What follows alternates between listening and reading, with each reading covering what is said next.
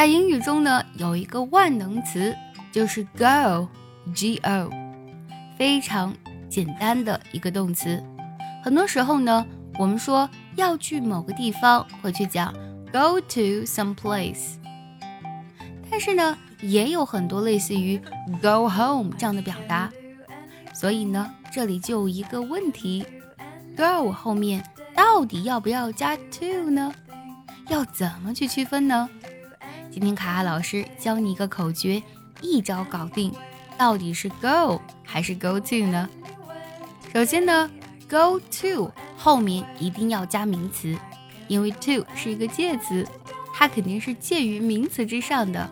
所以呢，当我们用 go to 的时候，后面呢一定是加名词的。For example，go to school 去学校，还有 go to the zoo 去动物园。在这里呢，school 和 zoo 都是名词。第二种情况，go 后面直接加其他单词。这种情况呢，其实 go 后面跟的是副词。比如说，go there 去那里吧，there 呢就是一个副词啦。还有比如说，go upstairs 去楼上。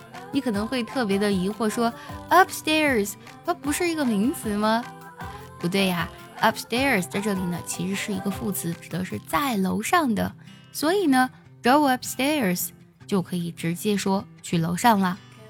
想要专项练习呢，并且和小伙伴们一起在群里打卡学习，可以加入早餐英语的会员课程。你不仅可以参加我的直播，而且呢，只要微信加“早餐英语”四个字的拼音，就可以收到我送你的一份学习大礼包，让你在英语学习的路上呢少走弯路。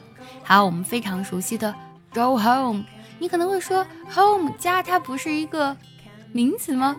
在这里呀，“home” 也可以做副词来用，“go home” 直接就是回家的意思啦。其实呢，“home” 除了做副词。还可以做名词。如果你非得想要给 home 前面加一个介词 to，也可以。我们可以说 go to my home，去我的家。go to your home，然后我们前面加一个形容词性的物主代词 home，就瞬间变成名词啦。所以呢，前面就可以加介词 to 了。go to my home，go to your home。最后呢，总结一下，go to。后面直接加名词，go 后面直接加副词，都可以表示去某个地方。如果觉得这期节目对你有用，记得点赞收藏，也可以转发给需要它的人。See you next time，拜拜。